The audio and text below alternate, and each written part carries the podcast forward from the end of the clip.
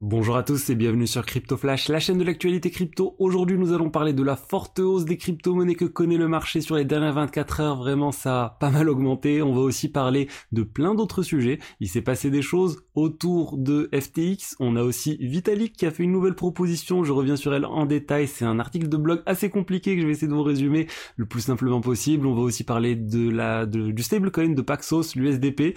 Du nouveau, on a aussi la SEC et euh, Mango Market. Donc je vais revenir sur cette affaire et plein d'autres points. N'hésitez pas à vous abonner à la chaîne, activer la cloche pour ne rien rater. Vous pouvez aussi me suivre sur Twitter, vous avez le lien dans la description.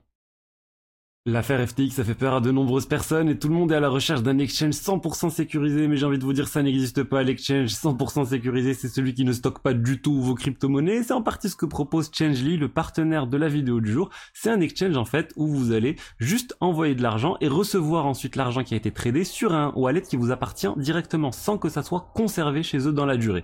Comment ça marche? Je suis là, je suis passé euh, sur le site, je suis pas connecté, j'ai rien fait du tout. Je choisis les cryptos que je veux euh, que je veux trader. Donc là par exemple, je envoyer du Bitcoin et recevoir de l'USDC sur le réseau Ethereum, donc des blockchains complètement différentes. Je clique sur Exchange Now, il y a des frais qui sont de 0,25%, donc c'est pas c'est pas énorme.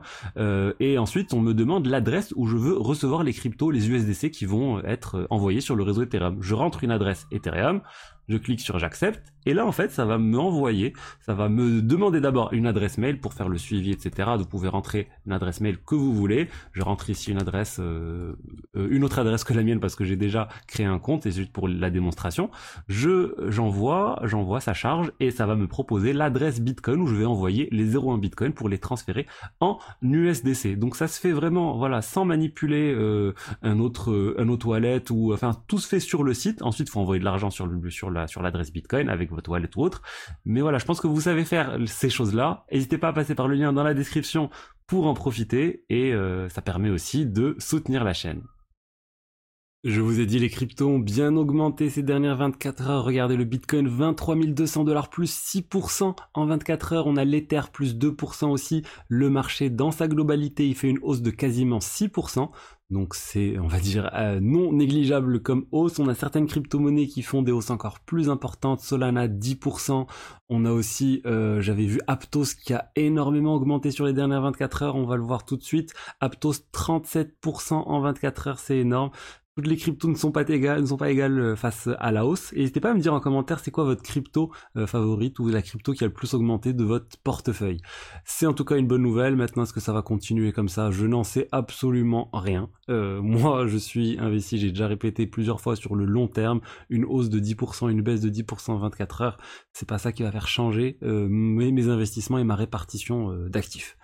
Euh, je vous ai parlé. Et ce qui est intéressant aussi autour du Bitcoin, c'est qu'on n'avait pas vu ça depuis plusieurs mois. La hausse là, 22 500, 23 000 dollars, on n'avait pas atteint ces niveaux depuis plusieurs mois. Donc en 15 jours à peu près, on a récupéré mois euh, de baisse quoi. Donc c'est quand notable. Euh, N'hésitez pas à vous abonner à ma newsletter aussi, vous avez le top 5 des meilleures actualités crypto, ça part mardi, et il y a aussi du contenu exclusif, le lien est dans la description. En autre information, on a 700 euh, millions de dollars de FTX qui ont été saisis, euh, donc les, les, articles de presse disent que c'était des centaines de millions de dollars qui appartenaient à SBF, il y a eu les actions de Robinhood, donc on savait que ces actions-là, ils avaient été saisies, il y a aussi des comptes en banque associés à FTX qui contenaient plusieurs dizaines de millions de dollars. Donc voilà, ils sont toujours en train d'essayer de récupérer l'argent là où ils le trouvent et pour ensuite essayer bah, de rembourser les victimes. Et euh, bon, ce qui est drôle, on se rappelle de, ce qu'avait dit SBF à l'époque, il avait plus que 100 000 dollars. Je pense qu'il avait un peu plus que 100 000 dollars. Euh, en parlant de la SEC et de FTX, une autre affaire euh, avec la SEC, c'est Mango Market. J'ai pas mal parlé de ce sujet, le hacker la personne qui avait manipulé le cours du token Mango pour voler et euh, exploiter le protocole et retirer vraiment 100 euh, millions de dollars. Il avait été inculpé par euh, la CFTC, l'autorité en charge, enfin le commodities, en charge des commodities aux États-Unis, Maintenant, il est aussi, euh, il est aussi, euh, il est aussi poursuivi par la SEC, l'autorité en, en, charge des securities. Donc, c'est assez intéressant qu'on a deux agences différentes qui sont en train d'essayer de réguler les cryptos aux États-Unis. On a la CFTC et la SEC ne veulent pas vraiment se laisser dépasser. Du coup, quand il y a une affaire comme ça, bah, les deux ils attaquent et euh, finalement ils doivent se défendre contre les deux sujets. Mais ce qui est drôle, c'est que est-ce que Mango c'est une securities ou c'est un, c'est une commodity? J'ai analysé les documents et en fait, dans les documents de la CFTC, la CFTC joue plus sur le fait qu'il y a eu, il a, il a pris de, il a réussi à voler de l'Ether, de l'USDC, et ça c'est des commodities, on va dire, il n'y a pas de doute selon la CFTC. Et la SEC, elle, elle dit clairement, Mango, c'est une securities, les tokens de gouvernance, c'est n'importe quoi, ils mettent gouvernance entre guillemets, c'est juste des securities déguisées. Du coup, je pense qu'ils vont s'attaquer à plein d'autres projets crypto prochainement, tout ce qui est token de gouvernance, etc. Ils vont pas pouvoir se cacher longtemps de la SEC et ça va complexifier les choses vraiment pour les développeurs, pour ceux qui des projets et c'est pas une bonne chose.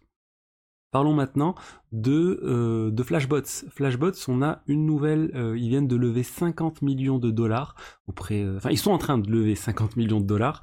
on rappelle Flashbots, c'est ceux qui sont derrière MEV Boost, vous savez cette solution, cette solution qui permet de de prioriser certaines transactions par rapport à d'autres pour revenir en détail sur ce point, n'hésitez pas à aller euh, voir ma vidéo qui est sur la page d'accueil sur euh, sur les LR sur Ethereum. Ethereum, euh, voilà, c'est la vidéo que vous pouvez voir ici. Je parle longuement de cette problématique de MIV, cette cette centralisation d'une certaine manière qui existe à ce niveau-là sur le réseau Ethereum. Je dis pas qu'Ethereum est centralisé, mais il y a un petit souci à ce niveau-là. On peut le voir en fait que 60% des blocs actuellement sur le réseau Ethereum sont passés par le MEV Boost Relais, donc qui, transite en tout cas par euh, par le relais de Flashbots. Et ça, c'est pas une bonne chose parce que le relais de Flashbots, il peut censurer et il censure déjà par exemple les transactions de Tornado Cash. Vous inquiétez pas, les 40% qui restent, c'est largement suffisant pour faire passer toutes les transactions. Il suffit, enfin, censurer, par exemple Tornado Cash, vous pouvez toujours euh, utiliser Tornado Cash sur le réseau Ethereum sans problème. Il suffit même qu'il reste 1% des nœuds qui autorisent. Ça prendra juste plus de temps, mais ça va finir par arriver c'est quand même euh, notable qu'ils sont en train de lever autant d'argent. Euh, bah, on le sait, enfin, ils ont une position particulière sur le réseau Ethereum. Ils n'ont pas encore de business model clair, donc c'est intéressant aussi de, voir comment ils vont réussir à monétiser Flashbots. Pour l'instant, c'est gratuit. Et euh, particularité aussi, ils sont allés voir les investisseurs en disant c'est pas nous qui devons vous pitcher, c'est vous qui devez nous pitcher, c'est vous qui devez nous convaincre de pourquoi on doit vous laisser investir dans Flashbots et valoriser à plus de 1 milliard de dollars. Donc assez énorme. Euh, parlons maintenant de euh, Paxos. Paxos, vous savez, c'est ceux qui sont derrière le stablecoin BUSD, avec, euh, en partenaire avec Binance, mais aussi ceux qui sont derrière l'USDP. Et là, ils sont en train d'essayer de convaincre MakerDAO, qui est un projet de finance décentralisé qui est derrière le DAI, l'une des premières stablecoins décentralisées, l'un des premiers stablecoins centralisés, ils sont en train de le convaincre de stocker 1,5 milliard de dollars d'USDP chez eux dans leurs réserves. Euh, pourquoi ils veulent ça? Parce que ça leur apporte de l'argent euh, à l'USDP, parce qu'en fait les, euh, les USD qui sont investis ensuite sur l'équivalent du bon du trésor américain, du coup ça leur apporte plusieurs pourcents par an, et ils veulent partager une partie de ces frais avec en fait MakerDAO. Donc ça va rapporter du chiffre d'affaires non négligeable, on parle de 30 millions de dollars à peu près en plus au projet MakerDAO. Donc c'est une proposition, ça va sûrement passer. Moi, ça m'inquiète vis-à-vis de MakerDAO. On le répétera. Enfin, c'est triste en fait que ce stablecoin qui qui était l'un des premiers, à base basé uniquement sur l'Ether initialement, là il est euh, collatéralisé principalement par d'autres stablecoins centralisés tels que l'USDC. On parle de 30% à peu près de, de du DAI qui est en fait collatéralisé par de l'USDC. C'est juste énorme. Malheureusement, ça aussi, ça pose des problèmes liés au risque de censure euh, de l'USDC qui existe du jour au lendemain. Euh, bah, ils peuvent décider de bannir certaines adresses, euh, voire les adresses de MakerDAO pour X ou Y raison. Je voulais maintenant vous parler d'un projet de Vitalik, ou plutôt d'un blog qu'il a posté un article de blog très intéressant où il parle des adresses, des adresses confidentielles sur le réseau Ethereum. Il parle quasiment que d'Ethereum Vitalik, mais ça pourrait être appliqué à n'importe quelle blockchain. Il dit en fait, il y a quelque chose qui n'est pas encore développé et qui pourrait être développé, qui pourrait apporter beaucoup plus de confidentialité pour les utilisateurs, c'est les stealth adresses. Donc ça pourrait être traduit, traduit par plein de choses, les adresses discrètes, les adresses euh, furtives, les adresses confidentielles. L'idée en fait c'est euh, de ne pas avoir une seule adresse qui soit associée à votre wallet et en fait tout le monde peut suivre ce que vous faites, les NFT que vous avez, l'argent que vous envoyez à, telle ou telle personne et ça pose des problèmes. Vitalik il est le premier euh, concerné par ça, à chaque fois les gens suivent son wallet, il est connu, à qui il envoie de l'argent, pourquoi il a envoyé des millions de dollars à cette personne, pourquoi il a envoyé des millions de dollars à Uniswap parce qu'il est en train de vendre Ethereum, enfin de l'Ether, ça pose problème. Et en fait, il a proposé un schéma qui est très intéressant, qui revient au final à générer une adresse sur MetaMask à chaque fois. Vous savez, sur MetaMask, vous pouvez générer autant de comptes que vous voulez. Et l'idée, euh, mais générer autant de comptes qu'on veut, c'est assez compliqué à faire. Faut générer le wallet, faut, enfin bon, c'est pas pratique. L'idée, en fait, c'est de mettre en place quelque chose assez simple qui peut être fait rapidement, qui consiste en fait à autoriser une personne donnée, donc une autre personne qui va vous envoyer de l'argent, à générer une adresse Ethereum où elle peut vous envoyer de l'argent, et en s'assurant en fait qu'il n'y a que vous qui pouvez manipuler cette adresse. Donc ça revient quasiment même que de générer soi-même cette adresse, c'est juste que c'est plus pratique parce que vous avez juste une seule adresse à communiquer de manière globale et les gens peuvent vous envoyer de l'argent à différentes adresses qui sont liées à cette, à cette adresse ou à votre clé privée mais complètement uniques. Et c'est très pratique, ça pourrait résoudre un certain nombre de problèmes liés à la confidentialité. Vous n'avez pas envie, euh, bah, quand vous achetez un NFT, que bah, tout le monde sache que vous avez acheté les NFT en question, par exemple. Euh, là, ça pourrait être résolu par ces problèmes. Mais après, il reste une problématique. Supposons que vous allez envoyer de l'argent. Vous allez, par exemple, je prends l'exemple du NFT ou d'un token ERC20. Euh, peu importe ce que vous allez envoyer sur cette adresse. Le problème, c'est qu'il faudra aussi envoyer de l'Ether sur cette adresse pour pouvoir bouger le token. Donc là, il dit, c'est et là, on perd tout l'aspect euh, confidentialité si en fait les tokens en question, ou plutôt l'Ether en question, vous l'envoyez depuis votre wallet principale. Donc euh, on perd l'aspect confidentialité. Il a proposé certaines solutions pour résoudre ce problème. Ça se base principalement sur les Zcash-NARK, la technologie Zero Knowledge, qui arrive. Il y a aussi d'autres solutions basées sur des tickets, euh, bref, disons des sortes de comme des, des, des transactions préchargées que vous allez pouvoir acheter, qui vous permettent de réaliser des transactions sans envoyer de l'Ether. Enfin bon, il y a plusieurs solutions différentes, mais c'est toujours intéressant de voir Vitalik qui est toujours en train d'essayer de, réfléchir un peu plus loin euh, que... Enfin, il, a une vision beaucoup plus long terme et il sait vers quoi il souhaiterait qu'on aille, il donne la direction et ensuite les développeurs, bah, ils regardent si c'est intéressant ou pas, ou ils implémentent ou non ce problème, et surtout ça peut être implémenté par n'importe quelle autre blockchain. Tout ce qu'il a dit, c'est pas spécifique à Ethereum. Euh, et de toute façon, il y a plein de blockchains qui sont des forks de Ethereum. Donc voilà, on va voir. Moi, j'ai hâte de qu'on ait plus de stealth adresses, des adresses discrètes. On plus que tout ne soit pas lié à une seule et unique adresse même. Et euh, voilà. Espérons que ça arrive bientôt. On a euh, maintenant une autre information autour d'une nouvelle startup qui est en train de se créer dans la crypto. Le projet s'appelle Architect. Ça a été lancé, accrochez-vous bien, par le président de FTX US. Euh, le FTX US, c'est Brett Harrison. A priori, il n'est pas du tout euh, inculpé, en tout cas, sur l'affaire FTX. FTX US, euh, ils ont des problèmes aussi, mais on va dire les, les, malversations auraient plus eu lieu sur FTX.com.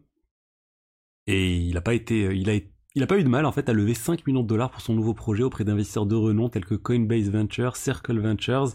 Donc, on va voir ce qu'il va développer. On sait déjà ce qu'il est en train de faire c'est un produit pour les entreprises, pour les institutionnels, qui va permettre de trader au sein d'une même et unique interface la finance décentralisée et la finance centralisée. Donc vous pouvez trader sur Uniswap et sur Coinbase depuis euh, cette interface, et surtout les sociétés vont être maîtres de leurs clés, que ce soit les clés d'API, par exemple pour les exchanges, ou euh, bah, les, wallets qui leur appartiennent pour la finance décentralisée. Donc c'est très intéressant, certains disent c'est comme un terminal Bloomberg avancé pour euh, la crypto, c'est quelque chose qui est très courant sur le marché des actions, etc. honnêtement quand même, euh, je, vais lui, donner le bénéfice du doute et on va voir ce qui va ressortir de tout ça. Il euh, n'y a rien en tout cas de concret contre lui pour l'instant, donc je pense que c'est un projet sérieux qui est en train d'être lancé. Donc voilà ce que j'avais à vous dire aujourd'hui sur l'écosystème crypto. J'espère que le contenu vous a plu. Si c'est le cas, n'hésitez pas à liker, commenter, vous abonner à ma newsletter et je vous dis à demain pour la suite. Au revoir.